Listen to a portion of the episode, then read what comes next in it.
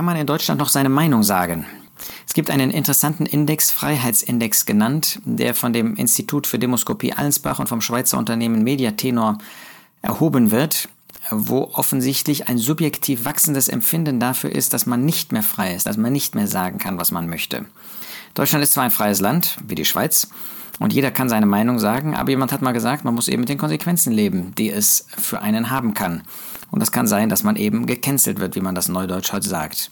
Interessant ist, dass dieser Freiheitsindex jedes Jahr erhoben wird und in diesem Jahr das schlechteste Meinungsklima seit Beginn der Aufzeichnungen feststellen musste. Während 1990 noch 78 Prozent der Befragten der Aussage zustimmten, man könne in Deutschland frei reden, sind das eben in diesem Jahr 2023 veröffentlicht wurde das Mitte Dezember, nur noch 40 Prozent. 44 Prozent sind auf der anderen Seite überzeugt, es sei besser in der Öffentlichkeit nur vorsichtig seine Meinung weiterzugeben. Interessant ist auch, dass es einen deutlichen Unterschied gibt zwischen verschiedenen Altersgruppen. Überwiegend frei fühlen sich die unter 30-Jährigen, interessanterweise die Akademiker und zu 75 Prozent die Anhänger der Grünen. Das vielleicht ist weniger erstaunlich. 2019 haben übrigens noch 50 Prozent der Befragten der Aussage zugestimmt, ich spreche so, wie ich möchte und lasse mir nichts vorschreiben. 2023 sind das nur noch 33 Prozent. Nun ist das natürlich so eine Haltung, ähm, die auch fragwürdig ist, mit dem Kopf durch die Wand, Eigenwillen und so weiter. Aber es ist ja doch bemerkenswert, dass in einem sogenannten freien Land das anscheinend nicht mehr der Fall ist. Und man überlegt natürlich, was das für Gründe sein könnten.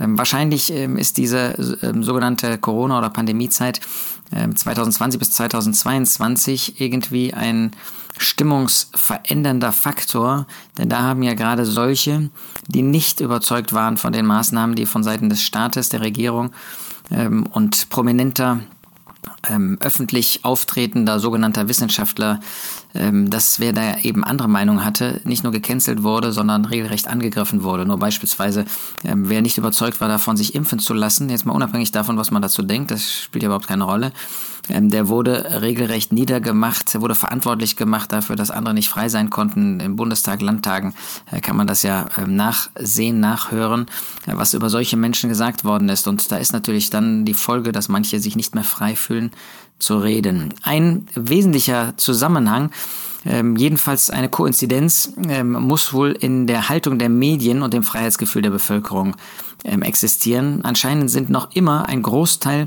ähm, der Menschen geprägt durch das öffentlich-rechtliche ähm, Fernsehen und ähm, öffentlich-rechtlichen Rundfunk.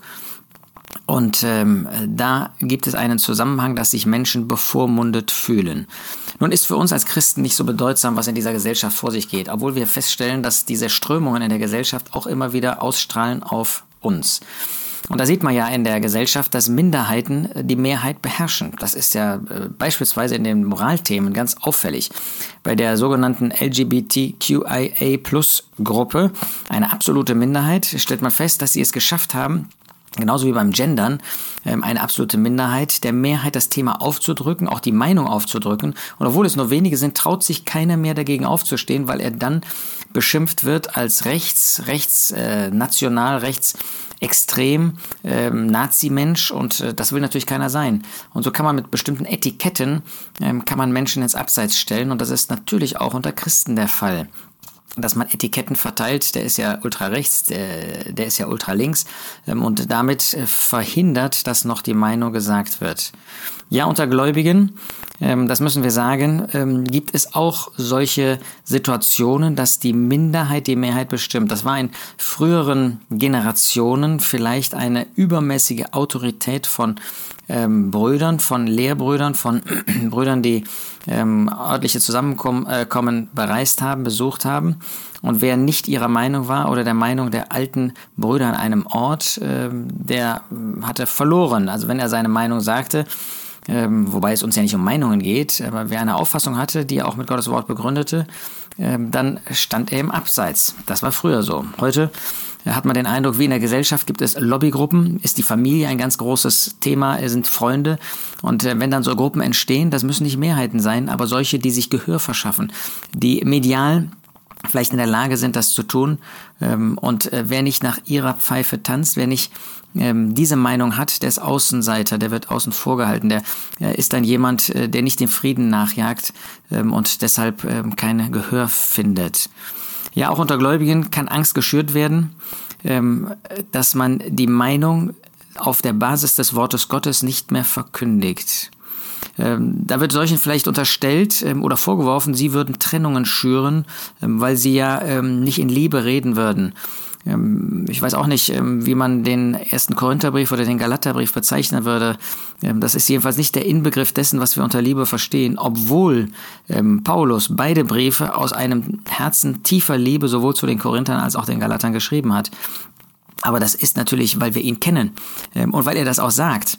Ähm, aber ähm, was unterstellen wir solchen, die in Klarheit Gottes Wort zu uns reden, auf unser Gewissen legen? Ähm, reden sie nicht in Liebe? Sind das solche, die dann Trennungen befördern oder ähm, sind das nur Trennungen, die wir eingehen, bereit sind einzugehen, weil wir sowieso eine andere Auffassung haben? Junge Leute reagieren emotional, wenn ihre Vorbilder nicht geehrt werden. Und äh, das möchte man verhindern. Man, man möchte ja die jungen Leute nicht verlieren. Nein, das wollen wir auch nicht.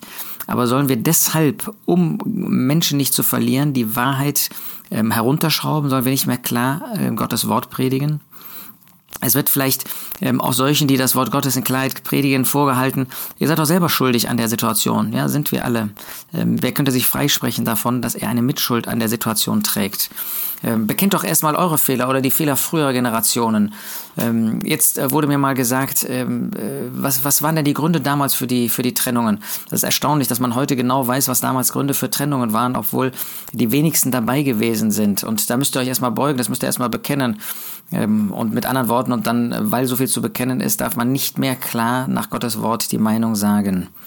Es, man hat den Eindruck, dass manche dadurch auch wirklich mundtot gemacht werden. Gehen wir mal zu Gottes Wort. Ähm, was sagt Gottes Wort über dieses Thema? Mal als Ausgangspunkt Prediger 3, Vers 7. Ähm, da heißt es, Reden Schweigen hat seine Zeit und Reden hat seine Zeit. Wir müssen also als solche, die ähm, Gottes Wort predigen wollen, als solche, die ähm, auch zu bestimmten Themen Stellung beziehen wollen, müssen wir immer überlegen, ist Reden nach Gottes Gedanken angesagt oder Schweigen. Aber wir dürfen dabei nicht wie der Prediger unter der Sonne stehen bleiben, sondern wir müssen nach Gottes Gedanken fragen. Wir müssen überlegen, was Gottes Wort zu diesen Fragestellungen sagt.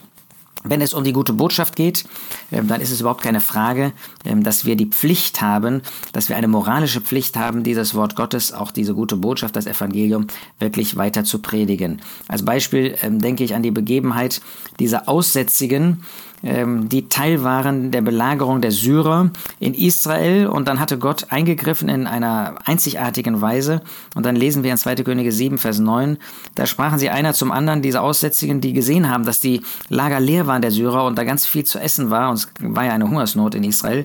Dieser Tag ist ein Tag guter Botschaft, schweigen wir aber und warten, bis der Morgen hell wird, so wird uns Schuld treffen. Also wir dürfen uns nie abhalten lassen davon, das Wort Gottes, das Evangelium an Ungläubige weiterzugeben. Äh, nicht jeder ist Evangelist, nicht jeder ist Missionar, nicht jeder hat einen Missionsauftrag, ganz bestimmt nicht, das ist ganz klar aus Gottes Wort. Aber wir sind alle Zeugen Jesu. Wir sollen alle durch unser Leben und wo das möglich ist, auch durch unsere Worte die gute Botschaft weitertragen. Andererseits ähm, gibt es Verantwortlichkeiten, ähm, die wir haben, wo wir eben auch nicht schweigen dürfen. In 4. Mose 30 finden wir, ähm, dass dort eine Frau oder eine Tochter ein Gelübde ähm, ausspricht und dann wird der Ehemann bzw. der Vater dafür verantwortlich gemacht. 4. Mose 30, da heißt es Vers 4, wenn eine Frau dem Herrn ein Gelübde tut oder eine Verpflichtung auf sich nimmt im Haus ihres Vaters in ihrer Jugend und ihr Vater hört ihr Gelübde oder ihre Verpflichtung, die sie auf ihre Seele genommen hat und ihr Vater schweigt ihr gegenüber, so bestehen eben diese Gelübde. Das heißt, der Ehemann und der Vater, der hatte Verantwortung ähm, und er musste ähm, entweder sagen, das ist nicht in Ordnung, oder wenn er schwieg, ähm, dann bestand eben dieses, dieser Schwur, dieses Gelübde. Das wollen wir uns sagen. Wir haben Verantwortung. Wir haben nicht nur Verantwortung als Männer für uns selbst, sondern als Ehemänner auch für unsere Frauen, als Väter oder Eltern für unsere Kinder, als Brüder am Ort für die örtliche Versammlung, für das örtliche Zusammenkommen, als Diener des Herrn für die Herde. Und wenn wir schweigen, wenn Dinge sich in eine falsche Richtung entwickeln, dann werden wir dafür von Gott verantwortlich gemacht. Wir werden vor dem Richterstuhl des Christus nicht sagen können, naja, dieser Bruder hat mich aber gewarnt davor, ähm, dazu Stellung zu beziehen. Äh, das würde doch nur Unruhe auslösen. Ja, aber wenn es das Wort des Herrn ist, wenn es das Wort Gottes ist, dürfen wir uns dann davon abhalten lassen? Ähm, wir können natürlich in unserer Situation ähm, das nicht so sagen wie der Herr Jesus, der zu Petrus sagte, geh hinter mich, Satan, ähm, wo äh, Petrus das Werk des Teufels verfolgte. Da ging es um das Kreuz. Aber tatsächlich können auch wir heute das Werk des Feindes letztendlich äh, praktischerweise ausführen, indem wir solche davon abbringen, die das Wort Gottes predigen sollen und wollen, das dann auch zu tun. Ähm, dass eine Mehrheit ähm, immer wieder bestimmt, ähm, was läuft und, dass diese Mehrheit sogar im absoluten Sinne eine Minderheit sein kann, aber die sich eben Gehör verschafft, das finden wir auch in Richter 18. Da ist ein ganz böser Zusammenhang. Micha hat ein Götzenbild eingerichtet, ein Enkel, jedenfalls ein Nachkomme von Mose, und dann kamen aber die Daniter vorbei und haben das mitnehmen wollen und mitgenommen auch, diese ganzen Götzendinge, Ephod, geschnitztes Bild und äh, Teraphim und so weiter. Ähm, und dann will der Priester von Micha, den er extra eingestellt hat, ähm, der möchte jetzt dagegen reden. Und dann lesen wir in Richter 18, Vers 19, sie sprachen zu ihm, schweige, leg deine Hand auf deinen Mund und geh mit uns und sei uns Vater und Priester. Also sie sagen ihm, halt deinen Mund, sag jetzt nicht die Wahrheit, dass das Stehlen nämlich ist, ähm, sondern geh mit, dann hast du es besser. Ja, das ist ja so ähm, auch die, die Motivation heute, dass man sagt, ähm, schweigt lieber still, sagt besser nicht die Dinge, wie sie sind, ähm, dann haben wir Frieden und dann geht es uns allen besser. Eine ähm, andere Situation, ähm, wo es nicht um Böses geht, jedenfalls nicht von Seiten ähm, der, des handelnden ähm, Propheten, finden wir in Jeremia 4. Das ist ähm, schon zu Herzen gehend, diese Situation, wo wir lesen, dass Böses da inmitten des Volkes Gottes ist und Jeremia von sich aus sagt, Vers 19, meine Eingeweide, meine Eingeweide, mir ist Angst, die Wände meines Herzens, es tobt in mir mein Herz, ich kann nicht schweigen. Denn du, meine Seele, hörst den Schall der Posaune, Kriegsgeschrei. Er sieht, dass die Gefahr kommt aufgrund des der Bosheit. Und er sagt, ich kann nicht schweigen, ich muss warnen, ich muss zurechtweisen, ich muss sagen, dass das Gericht kommt. Da ist einer, der sich nicht abhalten lässt davon. Ähm, wir werden gleich noch sehen an späterer Stelle, ähm, dass man ihn auch da mundtot machen wollte, ähm, aber er weiter geredet hat. Es kann sogar so schlimm kommen, wie das in der Zeit von Amos war, und das ist wirklich ein, ein trauriger Zustand, wenn man das äh, vor Augen hat, wo der Prophet sagt in Amos 5, Vers 13, darum schweigt der Einsichtige in dieser Zeit, denn es ist eine böse Zeit. Da war die Bosheit so groß, dass der Einsichtige, der gesehen hat, was da an Verkehrtem war, nicht mehr gesprochen hat, das nicht mehr ausgesprochen hat. Und er sagt, ich kann gegen diese Wand nicht anreden. Ein solcher Zustand kann kommen. Schlimm, ähm, ist nicht empfohlen worden zu schweigen, ähm, aber schlimm, wenn der Zustand nicht nur in dieser Welt, nicht nur inmitten der Christenheit, sondern ähm, unter denen, äh, mit denen ich, du, wir äh, geistlicherweise zu tun haben, so böse ist, dass der Einsichtige nicht mehr auf die Bosheit hinweist. Wir finden drei Beispiele, die ich nennen möchte, ähm, wo tatsächlich äh, man versucht hat, äh, Diener des Herrn mundtot zu machen. Ähm, und zum Teil ist das dann auch gelungen, weil man sie einfach umgebracht hat. Ich denke an die Zeit von Joas, diesem König, der als Kind auf den Thron kam, am Anfang außerordentlich treu war, aber dann als der hohe Priester starb, durch den er eigentlich angeleitet worden war, dann wandte er sich seinen Freunden, seine Zeitgenossen zu und dann kam Böses in sein Reich, in seine Regierung, die Regierung von Joas hinein. Und dann gab es einen treuen Mann, den Sohn des Hohenpriesters, ob er selber Hohepriester geworden war oder der Bruder des dann regierenden oder amtierenden Hohenpriesters war, wissen wir nicht, Sekaja. Und ähm, der Geist Gottes kam über ihn und er ließ durch Gott aussagen, warum übertretet ihr die Gebote des Herrn? Es wird euch ja nicht gelingen. Und er hat in das Gewissen des Königs und auch der Juden gesprochen und dann hat der König ihn kurzerhand umbringen lassen. Er hat ihn mundtot gemacht und damit natürlich anderen deutlich gemacht, wenn ihr jetzt noch das Wort Gottes redet, wenn ihr uns in das Gewissen redet, dann ist es mit euch ganz genauso vorbei. Dann denke man an den treuen Propheten Micha in der Zeit von äh, Ahab. Dieser Mann, der war bereit, die Wahrheit zu sagen. Und als Josaphat dann einmal sich in schlimmer Weise verbannt, Vermischung also, da eingetreten ist, ähm, dann wollte er wenigstens einen Propheten mal hören, der das Wort Gottes redete und nicht einfach dem König nach dem Mund redete.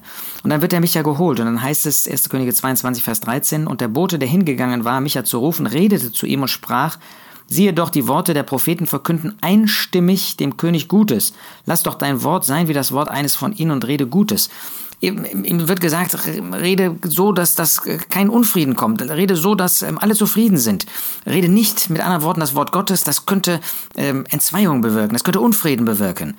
Aber Micha war ein treuer Mann, er hat sich davon nicht abhalten lassen, sondern hat weiter genau das gesagt, was Gott ihm aufgetragen hat. Und in Jeremia 38 finden wir den furchtbaren Zustand des Volkes Israel. Jeremia ähm, hat den Auftrag von dem Herrn bekommen, zu dem Volk zu reden, die zu ihm kamen. Wer in der Stadt, in dieser Stadt bleibt, wird durch Schwert, durch Hunger und durch Pest sterben. Wer aber zu den Chaldäern hinausgeht, wird leben und seine Seele wird ihm zur Beute sein und er wird leben. So spricht der Herr, die, diese Stadt wird gewiss in die Hand des, des Heeres des Königs von Babel gegeben werden und er wird sie einnehmen. Das war das, was Gott durch den Propheten hat sagen lassen. Und dann sehen wir, und die Fürsten sprachen zum König, möge doch dieser Mann getötet werden, da er nur die Hände des, der Kriegsleute schlaff macht. Ähm, denn dieser Mann, heißt es später, sucht nicht den Frieden, sondern das Unglück dieses Volkes. Was für eine Anklage. Man wollte ihn mundtot machen, man wollte ihn töten und damit er nicht mehr reden konnte, weil er nicht nach dem Frieden des Menschen geredet hat. Und das ist das, was wir heute erleben, dass auch Gläubige ähm, uns empfehlen, ähm, redet besser nicht Klartext. Ja, da ist zwar ein Buch, das ist nicht gut, aber, aber rede nicht Klartext, ähm, denn das könnte ja Unfrieden bewirken. Ja, was ist das denn für ein Frieden, den wir dann haben? Ähm, war äh, Jeremia dafür verantwortlich, dass da jetzt kein Friede war? Oder hat er durch das Wort Gottes erst bewirkt, dass ein auf Gottes Basis äh, ähm, stattfindender Friede überhaupt möglich war. Da sehen wir, wie die ähm, Dinge, die Merkmale des Wortes Gottes, des Volkes Gottes, die Heiligkeit Gottes einfach ins Gegenteil verkehrt wird und äh, man auf diese Weise versucht, Diener des Herrn eben mundtot zu machen. Gehen wir kurz ähm, darauf ein, was wir für Aufforderungen in Gottes Wort finden für uns. 2. Timotheus 4 ist da sehr hilfreich. Da finden wir in Vers 2, predige das Wort, halte darauf zu gelegener und ungelegener Zeit, überführe, weise ernstlich zurecht, ermahne mit aller Langmut und Lehre. Der Apostel Paulus hat ähm, Timotheus gewissermaßen unter äh, den Schwur Gottes gestellt. Er bezeugt ernstlich vor Gott und Christus Jesus, der Lebende und Tote richten wird. Ähm, und sagt ihm, du musst das Wort predigen. Lass dich nicht aufhalten. Da mögen viele sein, die wollen das nicht. Die wollen das Wort Gottes nicht hören. Die werfen dir vor, durch das Wort Unruhe zu stiften. Aber rede das Wort. Wende das Wort auf alle Situationen ein. Äh, nimm Stellung zu dem, ähm, was auf dich zukommt, was auf das Volk Gottes zukommt und predige dazu, was Gott zu sagen hat. Und da halte darauf zu gelegener und ungelegener Zeit. Lass dich nicht abhalten davon, bei diesem Wort zu bleiben, auch wenn Leute sagen, das ist doch keine passende Zeit. Nein, äh, bleib bei diesem Wort und sei jemand, der bereit ist, auch zu überführen, zurechtzuweisen. Ja, das sollte Timotheus tun. Und ähm, er sollte sich da nicht abhalten lassen. Natürlich sollte er das mit aller Langmut tun. Und das die Frage der Gesinnung, ähm, komme ich gleich noch drauf, ist natürlich für uns auch wichtig. Aber sind wir noch bereit, diesen Auftrag Gottes auszuführen? Und sind wir bereit, diesen Auftrag Gottes auch noch anzunehmen? Oder versuchen wir mit allen Mitteln gerade das zu verhindern, dass Gottes Wort noch in Klarheit gepredigt wird, damit irgendwie so ein, ein Burgfriede bestehen bleibt und Leute nicht weglaufen? Wir wollen doch wohl nicht, dass Leute weglaufen. Aber wollen wir nur dadurch, dass wir Gottes Wort verwässern, dass ähm, junge Leute und ältere Geschwister noch dabei bleiben. Also wir haben den Auftrag zu predigen, wir haben den Auftrag bei Gottes Wort zu bleiben, wir haben den Auftrag zurechtzuweisen, zu überführen, wo zum Beispiel Vermischung gelehrt wird, wo man sich auf die Seite von solchen stellt, die eben ähm, nicht nach Gottes Gedanken handeln, die den Weg der Schrift, auch den gemeinschaftlichen Weg verlassen haben äh, oder wo man solche auch fördert und befördert. Was ist der Charakter der Zeit, in der wir leben? Das ist Verse 3 und 4. Es wird eine Zeit sein, da sie die gesunde Lehre nicht ertragen werden, sondern nach ihren eigenen Begierden sich selbst Lehre aufhäufen werden, indem es ihnen in den Ohren kitzelt. Und sie werden die Ohren von der Wahrheit abkehren, sich aber zu den Fabeln hinwenden. Da sehen wir, wo das hinführt. Da will man nur noch solche hören, die einem was Gutes sagen, was Schönes sagen. Und wenn wir dahin kommen, das auch äh, zu empfehlen, ja, bloß keine Unruhe stiften, sondern äh, redet das, was, ähm, wo, wo die Geschwister dann irgendwie ähm, auch einen ein Frieden dann damit haben und wo jeder irgendwie damit umgehen umgehen kann, dann sind wir genau in dem Charakter der Christenheit, die Gott ein Gräuel ist, in diesem Charakter, in dieser Vorgehensweise angekommen. Natürlich sollen wir drittens die richtige Gesinnung verwirklichen. Die richtige Gesinnung ist, wie wir das bei Esra, bei Nehemia, bei Daniel, bei Paulus, bei Timotheus finden, eine Gesinnung der Demut, eine Gesinnung des Bekenntnisses, eine Gesinnung, sich unter die Schuld zu stellen. Das müssen wir. Wenn wir sehen, was in dem Volk Gottes los ist, dann müssen wir sagen, das ist unsere Schuld, das ist das, was wir selbst bewirkt haben. Dafür sind wir verantwortlich, dafür haben wir die Verantwortung. Aber lasst uns dabei nicht vergessen, Gerade Esra und Nehemiah, was haben sie denn nachher gemacht? Nach Esra 9, nach Nehemiah 9, da haben sie aber in aller Schärfe haben sie das Wort Gottes geredet. War jetzt nicht mehr Liebe da? Natürlich, sie hatten die rechte Gesinnung, aber sie haben sich dadurch nicht aufhalten lassen, das Wort Gottes in Klarheit zu predigen und auch anzuwenden. Apostelgeschichte 20 zeigt uns dann, wo wir das tun sollen. Paulus spricht davon, dass er in der Öffentlichkeit und in den Häusern dasselbe geredet hat. Wo man den Eindruck gewinnt, dass Leute anders reden, wenn sie öffentlich reden und anders, wenn sie mit einem persönlich einzeln reden, äh, dann ist Gefahr im Verzug. Nein, wir sollen das in beiden Fällen in gleicher Weise tun. Wir sollen transparenter sein. Und fünftens, ähm, wie sollen wir das tun? 2 Timotheus 1, Vers 7. Gott hat uns nicht einen Geist der Furchtsamkeit gegeben, sondern der Kraft und der Liebe und der Besonnenheit. Lass dich nicht abhalten davon, wenn andere dir sagen, na, tu das besser nicht. Ähm, sei da nicht so klar, so scharf in dem Urteil ist gemeint. Ähm, und äh, eben klar, nach dem Wort Gottes. Doch tu das. Hab nicht Angst. Auch wenn ähm, Minderheiten zu Mehrheiten werden oder Mehrheiten dir ähm, den Mund verbieten wollen. Nein, sei nicht furchtsam, sondern du darfst in Kraft treten. Ja, das soll in Liebe sein. Aber Liebe ist eben nicht, das Böse gut zu heißen oder das Böse einfach zu dulden. Ja, und um was für Themen geht es? Natürlich geht es zunächst mal um unser persönliches Glaubensleben. Ähm, dazu hat Gottes Wort viel zu sagen und da wollen wir bereit sein, darüber zu sprechen, was Gottes Wort dazu sagt, über ähm, unser moralisches, unser lehrmäßiges, über unsere tägliche Arbeit, ja, dass wir arbeiten sollen, ähm, dass wir nicht faul sein sollen, dass wir nicht meinen sollen, weil eine Tätigkeit sinnlos ist, ähm, ist sie nicht von dem Herrn. Was sollten denn die Sklaven damals sagen? Also wir haben in Gottes Wort äh, zu jedem Bereich des persönlichen Lebens hat Gottes Wort etwas zu sagen. Da sollen wir Gottes Wort predigen, sollen wir dabei bleiben. Aber wir haben es jetzt ganz besonders mit dem gemeinschaftlichen Glaubensleben zu tun, wo so viele Strömungen auf ähm, junge und ältere Gläubige einströmen, ähm, wo so viel Falsches gelehrt wird, wo so viel Vermischung stattfindet, wo man sagt, ach, du kannst schon eine gemeinsame Sache auch im Evangelium und im Dienst machen mit solchen, die gehen zwar nicht mehr den gleichen Weg, kirchlichen Weg, ähm, mit denen kannst du nicht das Brot brechen im Moment, aber das kann sich ja wieder ändern und macht doch gemeinsame Sache. Äh, man äh, vertritt solche Brüder, die sich bewusst für einen anderen kirchlichen Weg entschieden haben, äh, die den Weg der Schrift, was ähm, das gemeinschaftliche Glaubensleben betrifft, verlassen haben. Und man empfiehlt sie und ihre Bücher. Ähm, und da sollen wir schweigen zu, da sollen wir sagen, ja, ist alles nicht so schlimm, lass, Hauptsache, ähm, wir, wir bleiben irgendwie zusammen und da wird kein Unfriede gesät. Wollen wir noch bereit sein, nach Gottes Wort auch ein Urteil über solche Fragen zu geben? Ja, wir müssen aufpassen, man kann von dem Pferd links und rechts runterfallen. Wir wollen ein wachsames Auge auch haben, dass man die Schrift enger auslegen kann, als ähm, Gottes Wort das tut. Aber ist nicht die Hauptgefahr bis heute, ähm, dass man äh, verweltlicht, dass man Unabhängigkeit lehrt, dass man sagt, ach, das ist doch ein Kind Gottes, da kann ich doch Brot und Kelch nicht dran vorbeigehen lassen. Ist doch ein liebes Kind Gottes, äh, kannst du das ausschließen? Das ist, das tut doch der Herr auch nicht. Ja, ist das der Auftrag? Ja, wir sollen uns trennen von Bösem. Das ist absolut richtig. Aber Gottes Wort sagt auch, dass wir die Einheit des Geistes bewahren sollen im Band des Friedens. Und das ist mehr, als sich nur von Bösem zu, äh, zu trennen. Das heißt auch, dass jemand zum Beispiel, nur ein Beispiel zu nennen, der den Weg verlassen hat nach der Schrift, der kann doch nicht an einem anderen Ort dann sagen, aber da möchte ich jetzt auch mal wieder mitmachen. Das wäre doch nicht das Bewahren der Einheit des Geistes, als ein Beispiel nur, um zu zeigen, ähm, wie der Feind mächtig ist, jetzt auch in diesem Bereich einzugreifen und wo wir wachsam sein müssen und wo wir auch das Wort Gottes weiter predigen sollen und wo wir auch, wo wir sehen, dass da falsche Entwicklungen kommen, uns nicht mundtot machen lassen dürfen, wie das in dieser Gesellschaft und leider auch inmitten der Gläubigen propagiert wird. Nein, wir wollen bei der Wahrheit bleiben, wollen die Wahrheit predigen und wollen sagen, was wahr ist und was nicht wahr ist, wo wir dem Wort Gottes folgen und wo wir es nicht tun und wo solche ähm, aufkommen, die eben das Falsche lehren. Ja, wenn wir sehen, da was an Literatur gelesen wird und auch empfohlen wird, wenn wir sehen, dass da eben eine solche Vermischung äh, geradezu propagiert wird, dann müssen wir auch sagen, machen wir uns noch eins, sagen wir das noch, dass äh, man sich nicht eins machen kann mit solchen und dass wer äh, solche Dinge auch weitergibt, wer solche Dinge in die Öffentlichkeit bringt, wer sich vor solche ähm, Gläubigen stellt, die einen falschen Weg gehen und er mit ihnen zusammenarbeitet, äh, enger oder weiter, der identifiziert sich mit ihnen und ist damit auf dem gleichen Weg. Er tut das Gleiche, Gott macht ihn dafür verantwortlich. Sind wir noch bereit, auch in dieser Hinsicht Klartext zu reden? Ja, in Liebe, ähm, weil wir sehen, dass wir selber kein Stück besser sind, dass das Fleisch in uns äh, nicht besser ist und das Fleisch in uns genauso wirksam ist. Ähm, wir wollen das in Liebe tun, ja, weil wir das aus Liebe zu dem Herrn Jesus und aus Liebe zu denjenigen tun wollen. Wir wollen das in dem Bewusstsein tun, wie verantwortlich wir sind, wie schuldig wir selbst sind für manche Fehlentwicklungen. Aber wollen wir uns dadurch davon abbringen lassen, noch wirklich die Dinge zu nennen, wie sie sind?